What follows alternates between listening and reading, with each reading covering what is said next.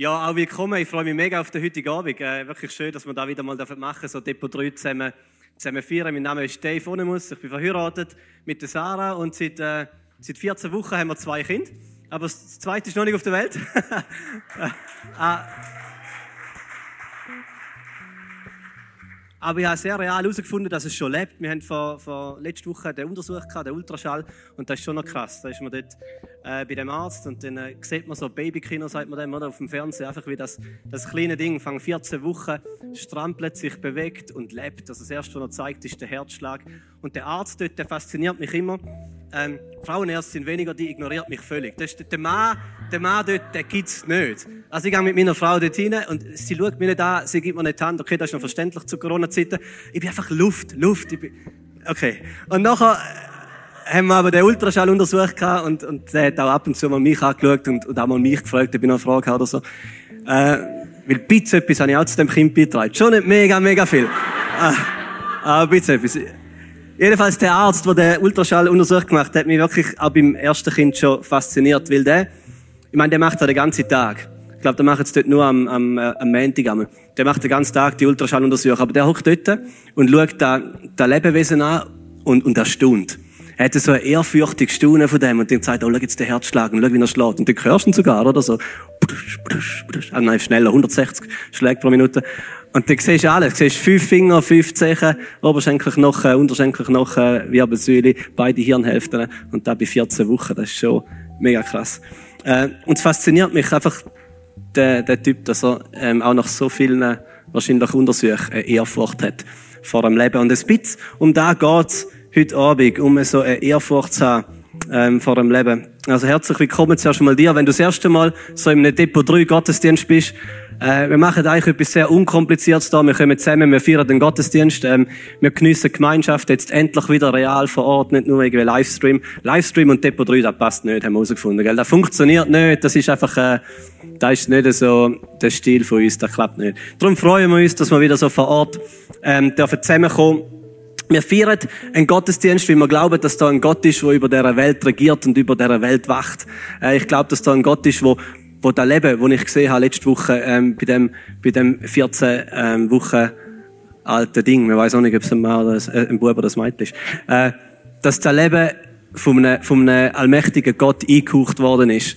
Äh, wir glauben an die Person Jesus Christus, die wir vorher im Lied gesungen haben, äh, und, und für viele von uns hat er das Leben verändert. Von mir persönlich. Ich wäre nicht da, ich würde nicht das machen, was ich heute mache, wäre nicht die Person Jesus Christus. Und ich möchte euch nachher noch ein bisschen mehr dazu erzählen. Wir wollen uns hier im Depot auch so regelmäßig so jetzt die grundlegenden Fragen vom Leben stellen. Einfach so ein bisschen weg von der Oberflächlichkeit vom Leben. Ich weiß nicht, ähm, wie es dir geht, aber manchmal ist man so gefangen in dem, dass einfach so, man ist so ein bisschen in der Oberflächlichkeit vom Leben. Man lebt, vielleicht hat man gute Freunde, gute Familie, ähm, einigermaßen okayes Leben, einen Job, verdient ein bisschen Geld, wenn man jetzt nicht irgendwie arbeitslos worden ist oder nicht können schaffen oder nicht kann schaffen. Aber es funktioniert so einigermaßen, immer bei uns als Schweizer. Ähm, und dann ist man so, man lebt einfach. Und wir wünschen dieses Depot, dass wir immer mal wieder so den, den Nebel wegnehmen von dieser Oberflächlichkeit und ein paar grundlegendere, tiefere Fragen stellen. Und das wollen wir auch heute Abend machen.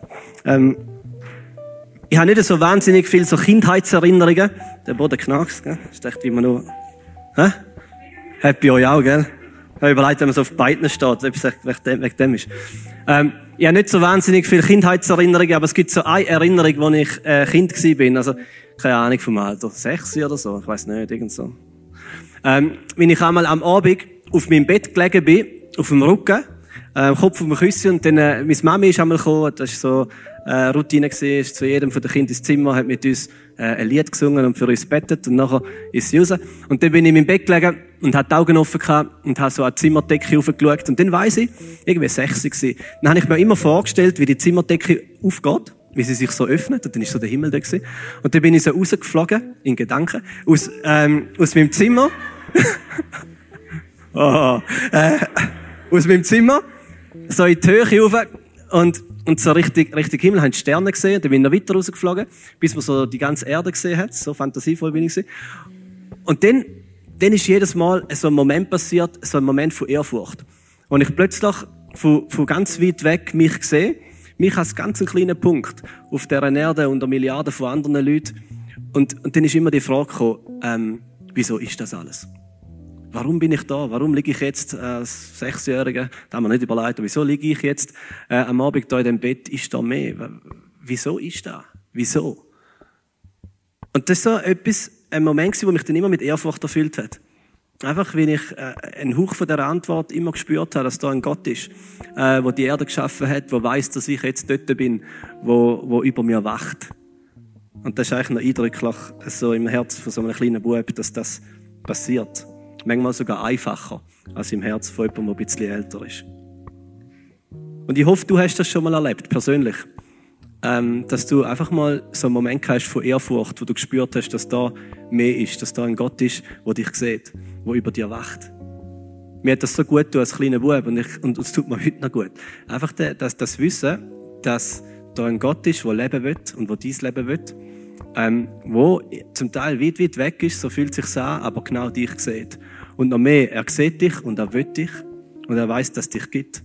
Und er weiß von dem heutigen Abend ist eigentlich so mega simpel. Und doch braucht es zum Teil recht viel Glauben, um einfach mal die Realitäten wieder so ein bisschen denen sich bewusst zu werden. Da ist jemand, der kennt dich, der will dich, der sieht dich und weil uns die ganze Bibel will eintrichtern und wir so schwer und so Mühe haben, damit zu glauben, ist, dass der Gott dich liebt.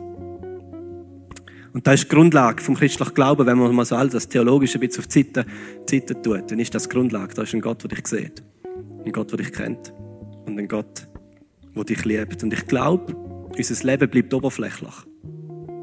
Wenn wir nicht einfach immer mal wieder so zurücklehnen auf unserem Bett und die Momente haben, wo wir die Oberflächlichkeit wegtun und so wegzoomen und so Gottes Perspektive sehen.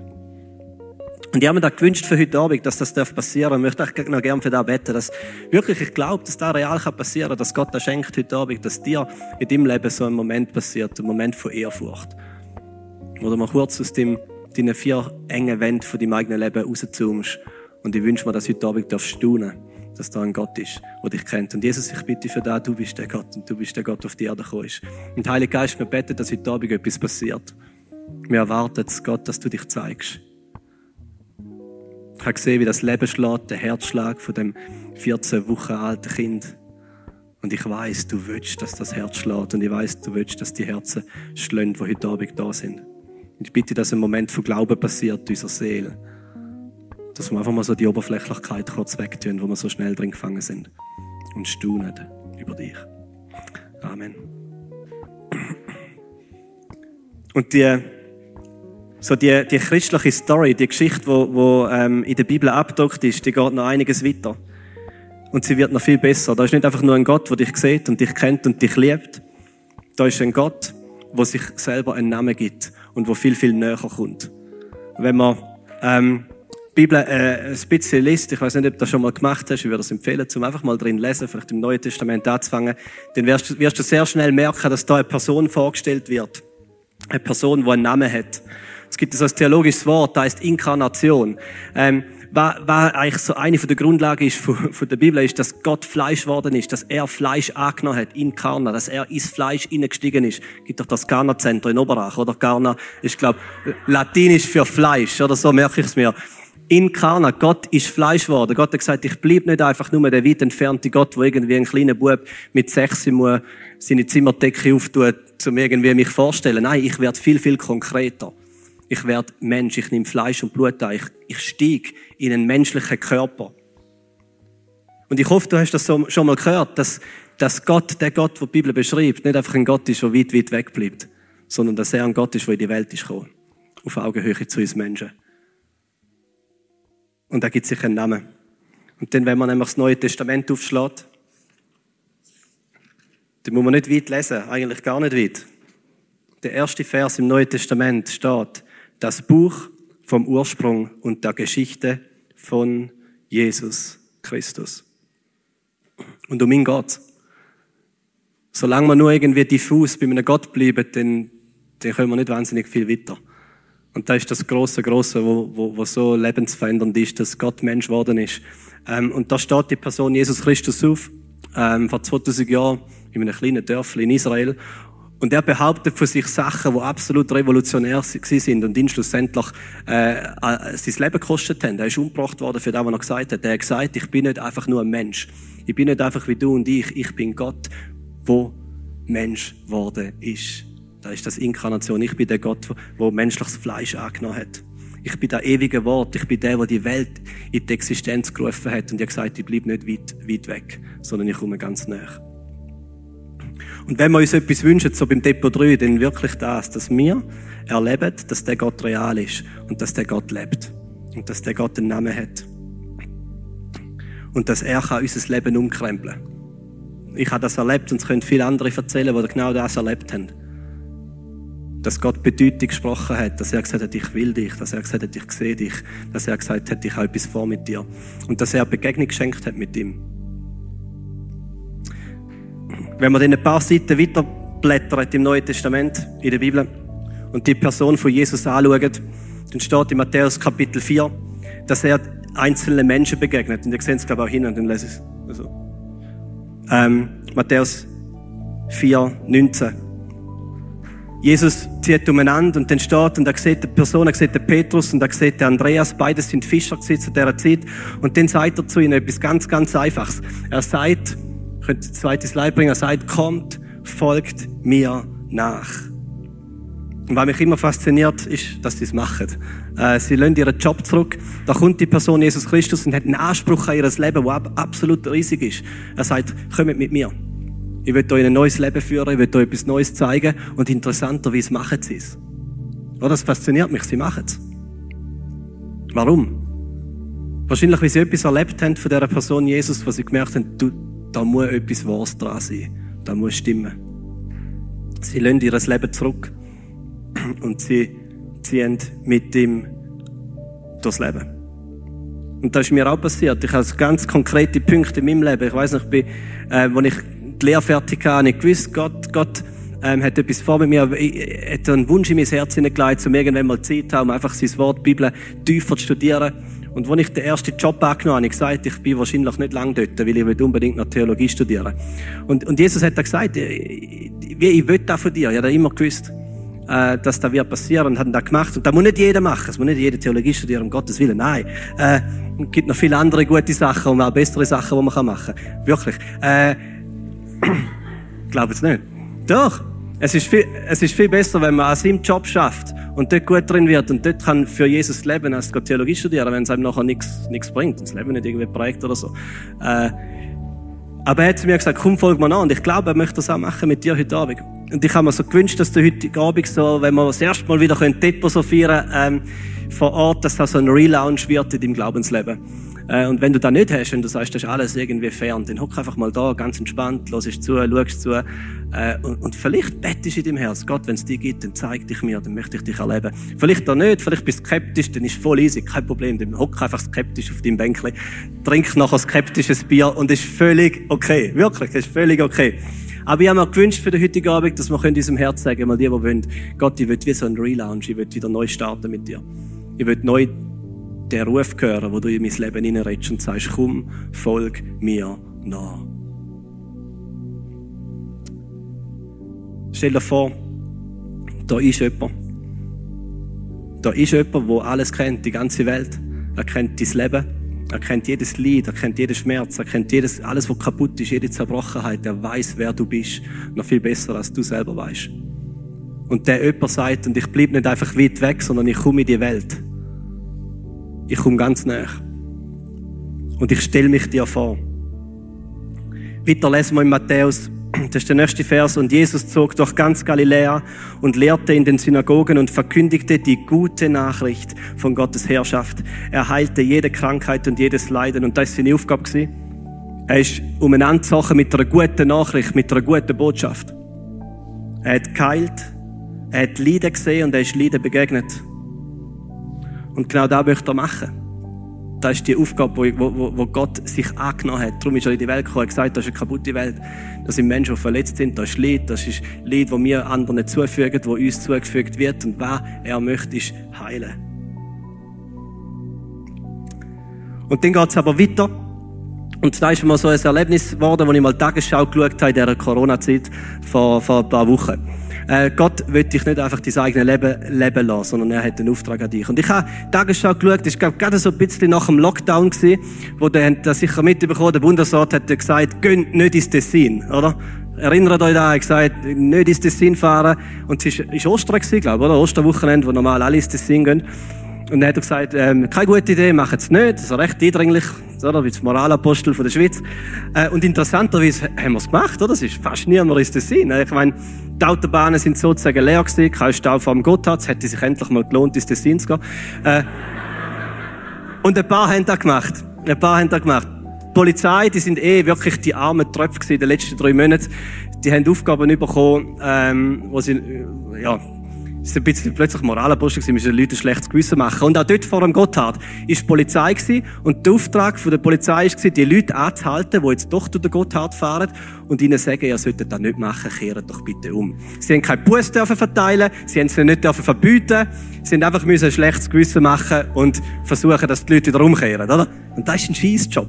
Äh, und dann haben sie in der Tagesschau, beim SRF war auch noch dort vor dem Gotthard mit den Kameras, haben, sie gefilmt, wie sie einen angehalten haben. Und die haben die Situation köstlich gefunden und irgendwie auch traurig.